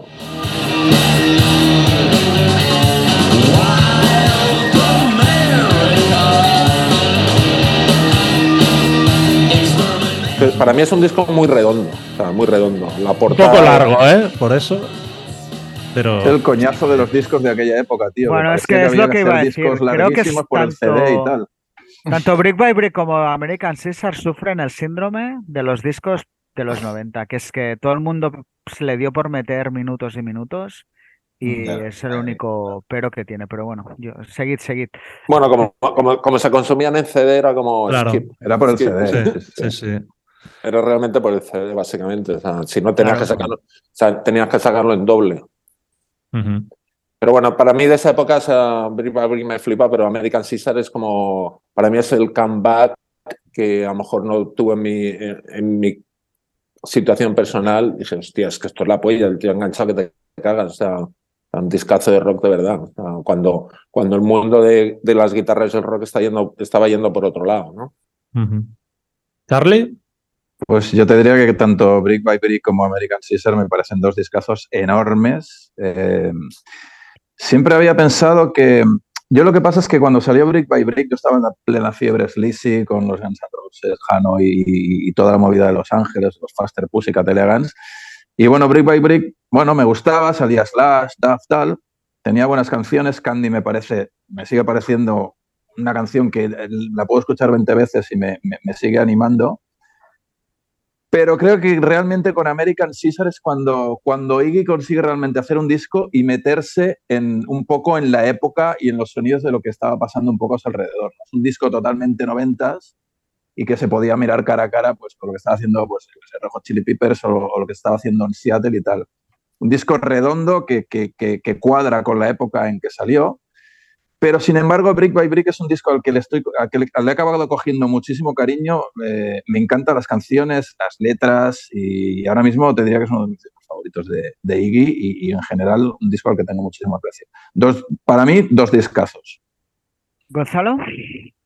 Bueno, está claro, brick by brick. O sea, yo creo que todo lo que pasó en ese disco es que, claro, todas las colaboraciones, eh, Keith Pearson, Slash, Duff McCagan, John Hyatt, que versionan Something Wild.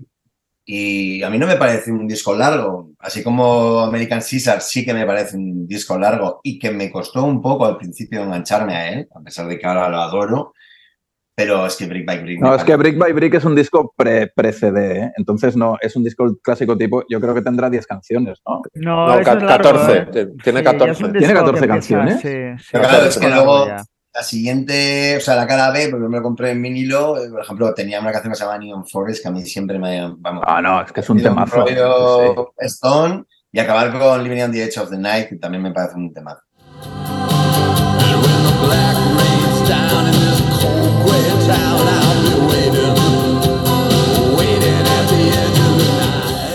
Y luego, pues bueno, American Caesar, pues fue la gira que lo vi por primera vez y la verdad que con los años he ido mm, saboreando el disco más y más y la verdad que lo tengo casi a la par, ¿eh? pero más cariño a Brick.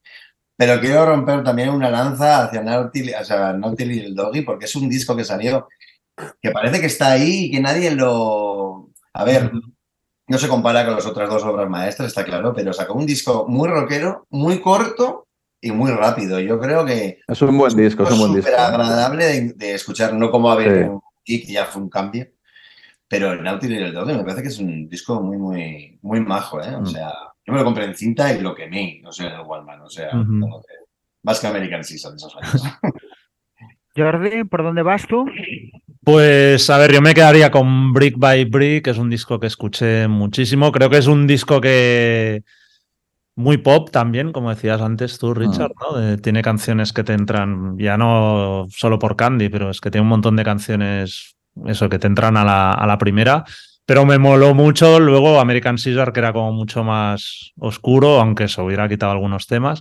Y Naughty Little Doggy le tengo mucho cariño porque fue la primera y única vez que, que pude entrevistar a, a Iggy Pop en, en persona, cara a cara. Y bueno, tengo un súper buen recuerdo de, de- de esa época. Pero vamos, yo creo que en los 90 aguantó muy bien. Y siempre he pensado un poco que Iggy Pop y Neil Young fueron dos artistas que el contexto, digamos, de, de la nueva escena rock les benefició y ellos supieron aprovecharlo muy bien, sacando muy, muy buenos discos y que creo que es algo que ahora se ha perdido, ¿no? Parece que no hay esa capacidad de artistas como que están en, en- su edad madura, podríamos decir. eh, son reivindicados por, por bandas jóvenes y logran tener como un éxito comercial. Creo que, que ahora mismo creo- estamos viviendo un- una época un poco injusta con, con artistas más veteranos que nadie se acuerda de, de ellos. Pero porque yo, yo creo, a ver si creamos polémica, porque si no nos vamos a querer todos muchos aquí. Es que, ahora, es que ahora mismo no hay bandas jóvenes que reivindiquen a nadie, casi. Ya, sea, ya, son- bueno, por eso. Ese es el son- problema, son- claro. Son, son, ver- son verdaderos nichos, ¿sabes? Como, es que claro, has dicho a, a dos de mis dioses, Neil Young y Iggy Pop. Claro, es que, o sea, toda la escena de Seattle. O sea, es que el rock, and- el rock and roll era, digamos, eh, la música más, más popular en, en- a principios de los 90. O sea, entonces, las bandas jóvenes, o no tan jóvenes tampoco entonces, que, que lo estaban petando, reivindicaban a los dioses como Iggy Pop y Neil Young. Pero es que el problema es que ahora, o sea, las bandas de ahora, ¿a quién reivindican? Bueno, Maneskin, han tocado encantado con ellos, ¿no? Sí, pero bueno, Maneskin, o sea, por Por eso molan, tío. Pues es que claro. Bueno, no abramos el Melon Maneskin porque. Entonces, Una cosa, Jordi, Sí. esa entrevista la hiciste para el Popu, ¿no? Sí, sí, Eh, fue para Popular 1. Sí, sí. Y, y nada, no, pero por, ejemplo, yo qué sé. es lo que tú dices, César, que no, que no hay grupos ahora, pero a mí me molaría, yo qué sé, que hubiera No, una hay, hay boda- gru- gru- grupos hay. Lo que me Sí, refiero es sí, que sí. cuando le dices ¿cuál- cuáles son vuestras influencias, o sea, es que ni las notas a nivel musicalmente ni te las saben decir mucho de ellos. O sea, Ya, ya, ya, ya. te Pero me hablo, a nivel, como- te hablo a nivel general. o Sí, sea, sí, sí. Pero que molaría, por ejemplo, que, que, que hubiese una moda, lo que sé, y de golpe John Spencer pudiera sacar un disco que tuviera una repercusión comercial importante, no sé qué, ¿sabes? Por ejemplo. Ya. Y eso no, Claro. no ocurre. Pero bueno. Eh, ¿Tú, Richard, noventas? Bueno, voy un poco por todos. O sea, yo me quedo con Brick by Brick. De hecho, es un disco que me gusta mucho porque suena muy dinámico, ¿no? Creo que no hemos citado, pero lo produjo Don Was, que era una unión Sí, un poco sí. extraña. Y creo que se nota, es un disco vivo, alegre, ¿no? Un poco lo que era Don Was. Fresco. Y fresco, exacto, ¿no? Y creo que tú, Jordi, también lo has dicho, ¿no? Eh, valoro mucho de American Caesar eso, ¿no? El disco contemporáneo de Iggy Pop, ¿no? Con un poco ya dio el paso. Pero sí que creo que se le fue un poco, pues esto, ¿no? El minutaje del disco tal, y creo que no tiene la. o sea, el disco al final va entrando en una dinámica un poco más densa y aburrida, ¿no? Y creo que tal. Naughty Little Dog estoy de acuerdo contigo. Era un disco que estaba bien, pero creo que, no sé, es como si de golpe se hubiera pasado su momento, ¿no? Es como muy curioso, hubiera, Sí. hubiera habido otras cosas y ya empezó un poco la, la decadencia. Pero yo creo que esos dos discos son, bueno, no sé, Home de nuevo, es que empieza el disco con Home y aquello, aquel vídeo con Slash, tal, Sí. ¿no? Tal, es que claro, eran muchas cosas, ¿no? Que era un momento donde estábamos viviendo todo aquello muy, muy a Mm. fondo, ¿no? Y creo que era un disco perfecto para, para aquellos tiempos.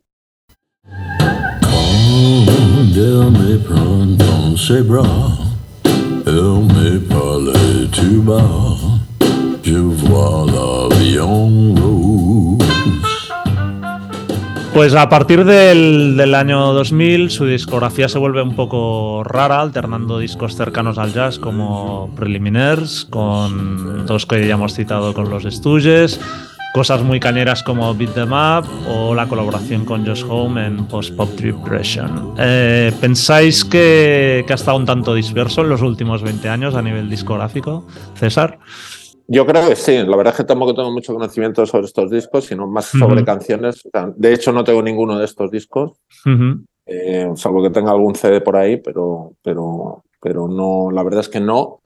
Eh, yo creo que sí, totalmente disperso. Lo que pasa que, que yo creo que sea un, un artista mu- multi, multiarte, ¿no? O sea, de hecho le sigo casi más en la radio y en directo que, que por los discos. Como vuelvo a repetir. Sí Te que da igual. me- no, me da igual.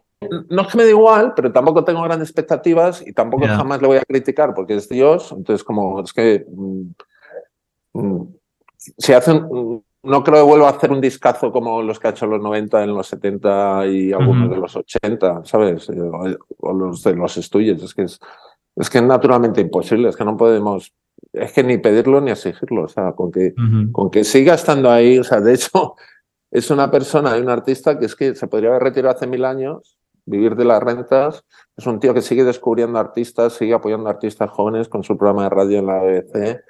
Eh, está, está involucrado en otras artes y, y- y es un artista que, que, como has dicho, o sea, ha- no es que haya tocado todos los palos, pero sí que se ha acercado a ciertas cosas, sí, ya sea el jazz o la electrónica o, o lo que sea. Es que mm, soy de estas personas que a, a Neil Young, pues hasta me gusta el, el disco ese de, de, de, de- de- exacto, el trance. Ah, Y cuando salió, pues no lo soportaba. Sí, sí, no, son discos que les coges luego cariño. Cariño, pues, pues por, por la persona, porque son, como digo, dioses vivos y, y- y me da igual. Es que todo el mundo tiene cagadas en su vida y, y lo importante es como que hasta que las hagan. Es que por- o sea, yo no creo que, que- que un artista se tenga que repetir y no intentar cosas nuevas. O sea, por ejemplo, entonces sabéis que soy súper fan de Paul Weller. Paul Weller hace que no hace un buen disco desde hace un montón, ¿sabes? Como. Pero me da igual. Y luego, aparte, es que el directo, pues como, como tienes que cambiarlo y, y- y- sabes lo que quieren tus fans, pues. a mí, esta etapa de, de- que has mencionado y que estamos tratando es que me da absolutamente igual. Charlie. Para mí, esta discografía que has mencionado es una completa, completa, o sea, no conozco estos discos. Beat 'Em Up sí que lo conozco. De hecho, es el disco que se abre con Mask, ¿no? Me parece, Sí, que, sí, que me parece sí, también sí, que es, que es un temazo. Dedicado a Slipknot, además, dicen.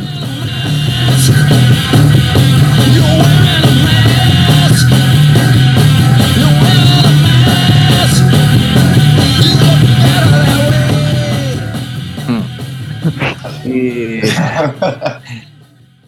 Pero el resto de discos, la verdad es que no los tengo nada controlados. Si es lo que comentaba antes de, de desconectar respecto a un poco a la discografía de Iggy, pues venía un poco por eso, ¿no? No, no, no, no he sentido ni siquiera curiosidad por, pues, por, por intentar indagar un poco en, en- en estos discos y ya te digo, mm, para mí, como si no hubieran existido realmente. No, no, no los controlo. Muy bien. Gonzalo. Bueno, sí, la verdad es que sí, muy, muy disperso, la verdad. Pero bueno, yo sí que me quedaría con, por ejemplo, Viene Up, me llevó una sorpresa y me pareció un disco muy duro y muy cañero y a mí sí que me, me gustó mucho. Disco que nadie habla de él, porque yo nunca... Nadie, nadie. Que, que me diga, oye, Viene Up, bueno, a lo mejor Sergio Marta sí que es verdad que muchas veces me dice que le gusta, ¿no?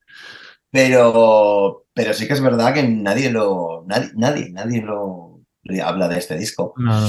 Y, solo- y voy a pasar ya al post-post depression porque lo demás ya pues no me, no me interesa. Y, y pues post depression, bueno, pues fue un disco que más o menos se dejó llevar por Josh Home.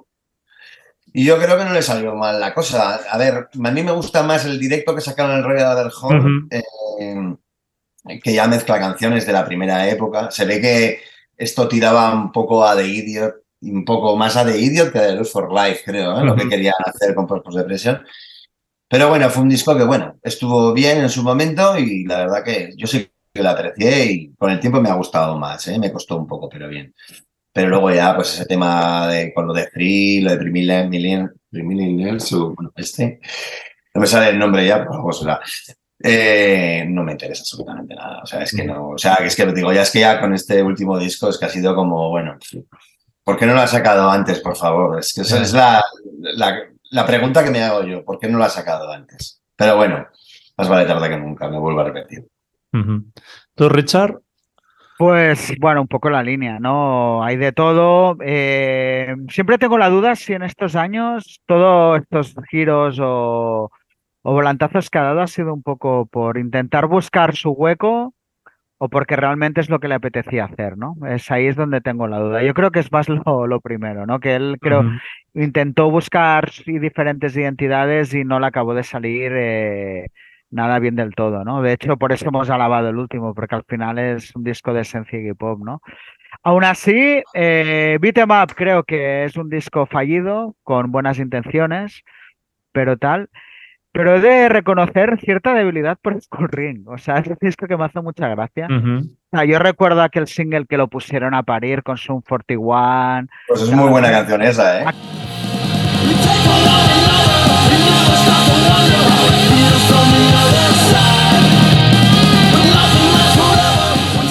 que yo creo que era un temazo. Sí, sí. Eh, lo que hay con, Con con Green Green Day Day, tampoco me parece que estuviera mal. Eh, de hecho, incluso lo que hay en lo, lo que es aquellos temas con The Trolls, que es como aquella banda que se medio creó él, ¿no?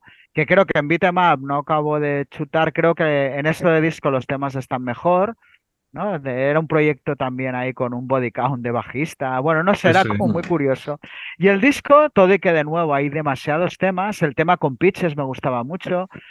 Ostras, no sé, ¿no? Creo que, que no estuvo mal, fue una manera, pero nadie lo entendió. Creo que los fans, pues como más integristas, o en general el público de Iggy no aceptaba que es un 41 o gente así, eh, se metiera en un disco de Iggy. Creo que, que se quedó pues en una cosa que, que nadie acabó de entender, pero que creo que estaba bien. Y creo que a Post-Pot Depression le faltan huevos de Just Home, en el sentido de, Mm. de haber ido hasta el fondo lo que quería hacer.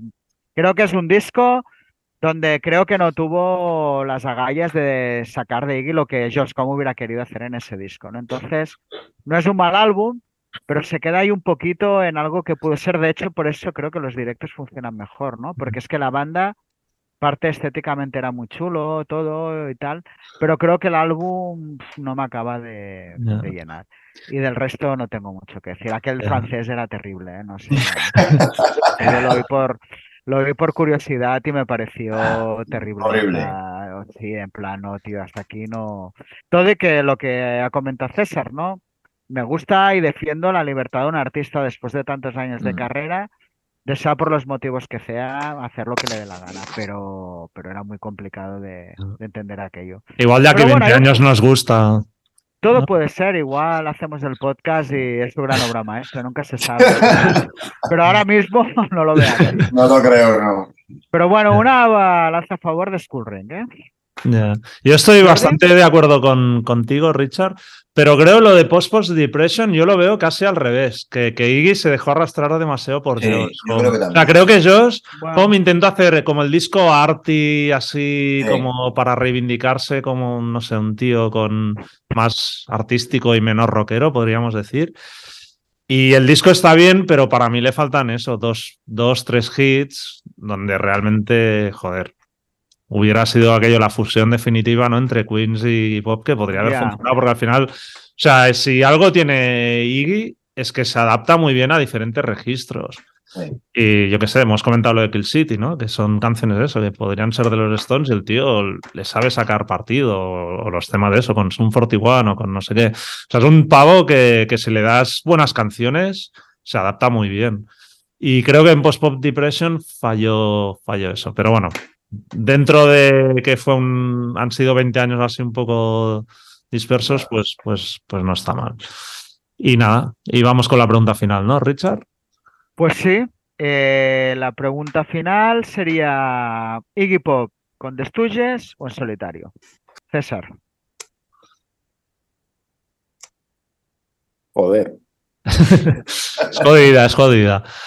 Obviamente es, es jodidísima, pero es que obviamente con Stooges, porque para mí con Stooges es la banda, una de mis bandas de mi vida, obviamente me cambió.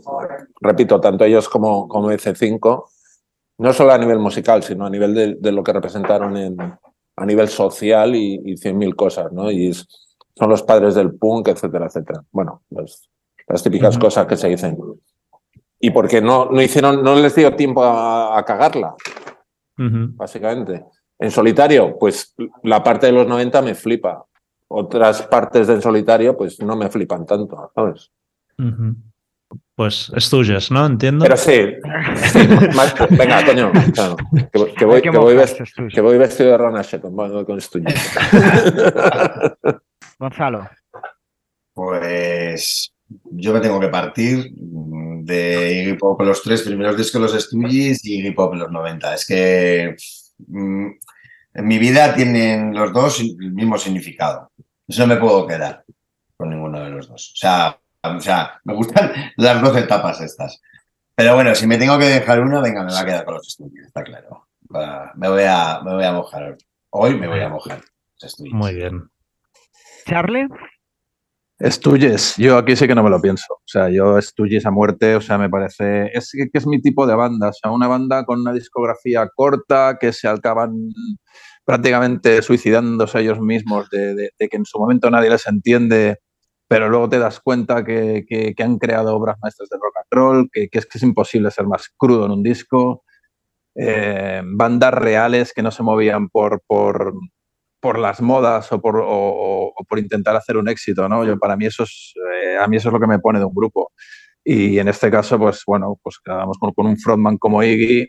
mm, los Stooges, para mí, la los tres discos son alucinantes. Luego tienen el directo, el Metallica Oeste, que Ujú. también es otra salvajada de disco. Eh, también me hace un disco a reivindicar, que además hay muchos temas que no, que no constan en ninguno de los, de los lanzamientos oficiales. Y bueno, para mí eso, Stooges, Stooges, New York Dolls, Hanoi Rocks, este tipo de bandas a mí son las que, me- la- las que realmente me llegan por, por la autenticidad de las mismas. Para mí, sin duda, me quedo con, con los Stooges. Yo una cosa que quería comentar nada de lo que estaba diciendo Charlie es nunca entenderé por qué eh, las dos canciones como It Right y Gimme Some Skin nunca fueron grabadas bien. Ya. No- no- Es que-. Pero a mí ya me gustan como para mí ya me gustan como están grabadas, ¿eh? Lo que no entiendo, Sí. lo que nunca he entendido es por qué no se lanzaron en su momento eh, eh, de manera como oficial, ¿no? Porque Single, sí, sí, sí. sí. Una cara A o sea, B. son, son, los, son casi los de los mejores temas que tienen los estudios. Sí, sí, sí. Sin ninguna duda. Así con You, I Got It Right, Give Me Some Skin, esos tres temas es que son, ¡buah! Sí, sí. Buenísimo. son puro raw power. Totalmente. Correcto, correcto. Continuemos. Eh, Jordi, Me, me cuesta mucho, ¿eh? Pero yo voy a decir Iggy en solitario, básicamente porque pues lo he vivido en primera persona, en tiempo real. Al final los Stooges llegas como cuando el grupo ya, ya se ha terminado. Entonces, obviamente tienen clasicazos, son, en el caso de Funhouse, pues eso, un disco fundamental. Pero a nivel emocional, joder, yo es que los discos de Iggy me los fui comprando a medida que salían, ¿no? A partir de cierta época y iba a ver las giras, entonces a nivel personal lo tengo como mucho más, no sé, interiorizado y, y no sé, por ese motivo me quedaría con, con Iggy en solitario. ¿Tú, Richard? pues igual que tú, exactamente por, por los mismos motivos, ¿no? O sea, probablemente a día de hoy escuche más de Stooges que Iggy Pop, pero he disfrutado más oyendo Iggy Pop que Stooges, en el sentido este, ¿no? De ir descubriendo al artista, sus discos, ser contemporáneo de muchos de sus grandes discos, y eso te acaba marcando más. Entonces, siempre tendré una sonrisa más amplia recordando a Iggy que, que Stooges, que, que vino después al descubrir eh, a Iggy, ¿no? Así que si me, si me quedo con todo lo que ha habido y tal, y creo que César lo ha dicho, ¿no? No puedes comparar lo que fueron Stooges, que fue un petardazo, a una carrera como la de Iggy con 40 y pico años. Pero me quedo, me quedo con Iggy por eso, por haberlo vivido en su momento o muchos de sus grandes discos estar allí. Muy bien. Pues lo vamos a Pues dejar esto es aquí. todo. Mil gracias por vuestro tiempo. A un vosotros. poco de la Nada, a vosotros por invitarme. Pero Muchas gracias por la invitación. Mil gracias a todos, Gonzalo, Nada, Jordi. Richard y Charlie. Un placer Vale. veros y nos vemos Igualmente. Muy bien. Muy bien. Venga, un abrazo, Vamos. tío, hasta luego. Hasta luego. Abrazada, adeu. Oído, visto, leído. Pues vamos con oído, visto, leído. Richard. empieza. Pues en oído voy a hablar de, de un álbum de una banda que me gusta mucho desde hace siglos, que es Doctor Explosión, que han sacado a finales de este año pasado un álbum nuevo, Superioridad Moral. Creo que habían pasado pues igual 6 o 7 años desde el anterior. Bueno, Jorge Explosión se ha convertido en un productor, bueno, un amante de lo analógico muy muy requerido por todos los lados, con lo cual la banda creo que, bueno, pues la tiene un poco... Que está bien, ¿eh? Que este tipo de bandas pues no tengan presiones, hagan discos cuando les apetece y la manera, porque al final el resultado también suelen ser muy buenos discos, de hecho sin, sin ninguna prisa. Y nada, es Doctor Explosión en su pura esencia, con su garaje, sus toques de pop sesentero, bueno, un poco lo de la marca de la casa, pero que es que lo, lo siguen haciendo súper bien y, y mola mucho que a estas alturas puedas seguir disfrutando de, de discos nuevos de, de la banda. Así que ahí se queda. Tu explosión, superioridad moral. Muy bien. Pues yo no he ido, quería comentar el nuevo disco de Madrid que hicimos el otro día la, una listening Lo iba a session decir, ¿eh? pero he pensado que igual. en el Helio Gabal aquí en Barcelona con la banda y fans que habían hecho el pre-order. El disco se llama Canondrum y sale el 10 de febrero a través de, de Becore. Y la verdad es que es, eh, Madrid habían estado muchos años sin sacar discos y de golpe sacaron dos en un año y ahora sale este como tercero. Es un disco que a mí me ha sorprendido por- porque es como un poco más animado y más pop, quizá, Total. que, que los anteriores. Y no sé, sobre todo me, me gustó ver al grupo como con tantas ganas y todavía ilusionados y quizá pues pasen cosas. Mm, Sé que tiene muchas limitaciones a la hora de tocar en directo, Pero mola que el grupo después de tanto tiempo siga sacando buenos discos y, y sigan teniendo ganas de, de hacer nueva música. Bueno, es un poco lo de Doctor Explosión, ¿no? Que a veces te quitas ciertas presiones y lo haces por disfrutar y si la banda es buena, Sí, pues sí. eran buenos discos, ¿no? O sea que, que es lo que hay. Muy bien. En visto, voy a hablar de una película, un clásico, que rescaté el otro día, que hacía muchos años que no la veía, curiosamente, todavía que la tengo muy presente, que es Suspiria de Darío Argento, Ujú. el clásico de terror, no sé si decir terror o que o cómo catalogarla, del 77. Y bueno, me pareció brutal, ¿no? De hecho, no había visto una, re- una versión restaurada de color y tal, que eh, está en filming la, la versión que he visto y es absolutamente brutal, ¿no?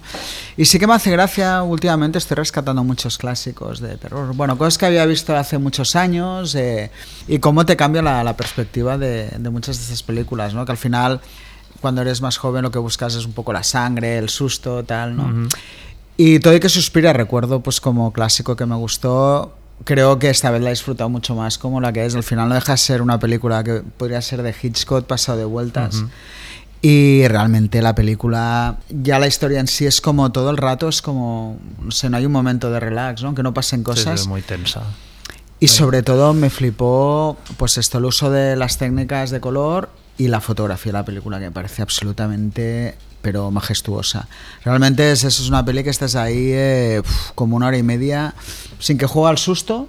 pues No hay momento realmente de... Pero, pero con una tensión y como la historia creo que está muy bien resuelta. Bueno, en fin, un, un peliculón súper recomendable rescatarla. Muy bien. Yo en visto quería comentar el concierto de Ángelos Apátrida que tocaron en la Sala Salamandra, aquí en Hospitalet, Barcelona, el, el sábado y forma parte de los cuatro conciertos así un poco que están haciendo como de final de gira de- del último disco, que por lo que dijeron ya están planeando sacar otro el- durante este año. Y bueno, la verdad es que las cuatro fechas, creo que en Bilbao aún quedaba alguna entrada porque habían cambiado una sala de más aforo. Eh, Este fin de estarán eh, eso, en, en Madrid y Bilbao. Y joder, es que el grupo está en plena forma. O sea, mola mucho ver una banda de metal que consiga ya no estar al nivel técnico, sino con un repertorio que te aguanta pues prácticamente hora y media y en el que no hay aquello bajones ni nada. Público súper entregado y bueno, no sé. Una, una suerte tener Se una han dado banda como un como paso ellos. adelante, curiosamente, ¿no? Mm. Parece, o sea, que la pandemia, o sea, les ha llevado a como sí. afianzarse a como una banda. Claro, muy guay. Y toca ahí, he leído. Leído. Pues voy a hablar, mira, me han llegado dos artículos por diferentes sitios sobre, sé que es un tema que hablamos mucho, pero que a mí me interesa mucho, que es sobre el momento del, del vinilo, ¿no? Ujú. De hecho, el primero que me llegó fue uno que sea de, de FM, que es eh, a la industria musical le pone suicidarse, ¿no? Me hizo mucha gracia el título, pero dije, hostia, esto. Y no es, es un pequeño columna casi de opinión. Julio Valdeón es el, el autor y está basado en un artículo de, de Ted Gioia, que es como un periodista que habla mucho de esto. Y básicamente resume un poco, bueno, viene a decir que, que en el 2001, 2021 el crecimiento fue el 90% y que este año ha sido el- solo del 4%, ¿no? Y que contaba que además hay que incluir el disco de Taylor Swift. Que... Y básicamente nada, en cuatro puntos resume un poco esta actitud de, de decir, hostia, dice, ha, ha vivido la crisis del CD, de no sé qué, llega el vinilo que un poco podría no salvar, pero sí que fidelizar a un público que compra formato y se lo vuelven a cargar, ¿no? Un poco, pues lo que hablaba, ¿no? De que, bueno, hay un embudo de... De, producción. de producción, de que no hay más fábricas, de que la propia industria, dice, podría haber fidelizado 50 millones de compradores en todo el mundo que se compraran 10 discos al año, teniendo pues esto, invertir en plantas de, de, de prensaje y tal, dice, y es que no, no ha hecho nada, lo único que ha hecho es saturar estas plantas con clásicos, discos clásicos que puedes encontrar, con lo cual tampoco da, da aire a las independientes, toda esta gente que... que Que sí que fideliza. que sí que fideliza y que han estado ahí cuando el vinilo pues era un formato mucho más de nicho, ¿no? Nada, son cuatro puntos pero muy bien y que no hay remedio, ¿no? Que al final siempre acaba todo cargándose. Y lo quiero enlazar con otro que me llegó de una web que se llama Cordópolis, que creo que es un diario de Córdoba. Y el autor es Juan Velasco y es la cara B de la burbuja del vinilo. Y básicamente un poco ahonda en, en esto, ¿no? De, pues en esta crisis, sobre todo un poco más del drama de, de los sellos independientes, ¿no? De cómo pues esto, están sufriendo mogollón cuando ellos han sido. De hecho, bueno, los dos artículos son vasos comunicantes, ¿no? También no sé en cuál de los dos pone, no ha habido ninguna evolución, dice, se hacen igual los discos de vinilo de hace 60 años Ujú. que hoy en día, ¿no? Cuando cualquier campo ha evolucionado. Bueno, está, es interesante, a mí personalmente es un tema que me interesa y me preocupa como comprador porque realmente al final la lectura de todo esto es que los precios están ya absolutamente desorbitados Ujú. y es una putada porque ya es una Sí, cuestión sí. casi moral, ¿no? De, de gastarte cierto dinero en un vinilo que, que bueno, que no sé.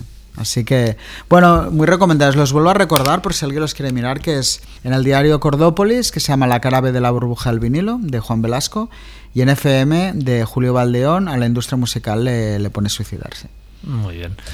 Pues yo en leído quería comentar un libro que salió hace unos meses que se llama The Long Road, Pearl Jam and the Soundtrack of a Generation, escrito por Stephen Hayden, que alguna vez he comentado algún artículo suyo aquí en, en esta sección. Y no es una biografía al uso de Pearl Jam, sino que, que precisamente es lo que mola, sino que cada capítulo está dedicado como a una canción o con la excusa de una canción explica el momento vital de la banda en ese, en ese punto. Y bueno, más o menos la, tesis de Haydn es que, digamos, los dos modelos clásicos de grupo, que eran los Beatles, de una carrera corta y muy trascendiente, o la contraria, que es de Rolling Stones, de aguantar hasta que te mueras. Y Pearl Jam han, han encontrado como un punto intermedio que sería, a partir de un éxito comercial inicial bestial, mm, digamos, dejas eh, atrás esa época y te conviertes, su teoría más o menos es en un equivalente a, lo que sería una jam band, ¿no? Que ya no importa los discos que saques, ni que los medios te hagan casos, ni que tengas hits en la radio, sino fidelizar a la gente a través de los conciertos, ¿no? Y eso, cambiar cada noche de repertorio para crear una comunidad que te va siguiendo un poco allá donde vas y, y en base a eso construir el resto de tu carrera que pues alargar hasta que te dé la gana. Pero bueno, está, está guay el libro. Pues perfecto. Pues nada, hasta la semana que viene. Eso es. Venga, Adiós. Pues hasta aquí el episodio de hoy, esperemos que hayáis pasado un buen rato. Si es así, por favor, descargad o suscribiros al podcast de Rockzone en cualquiera de las plataformas donde escuchéis vuestros podcasts habitualmente, Spotify, Apple, Evox, y dejarnos una puntuación o un comentario que por lo visto al algoritmo le mola. Y si os ha gustado, no dudéis en recomendar el podcast a vuestros amigos.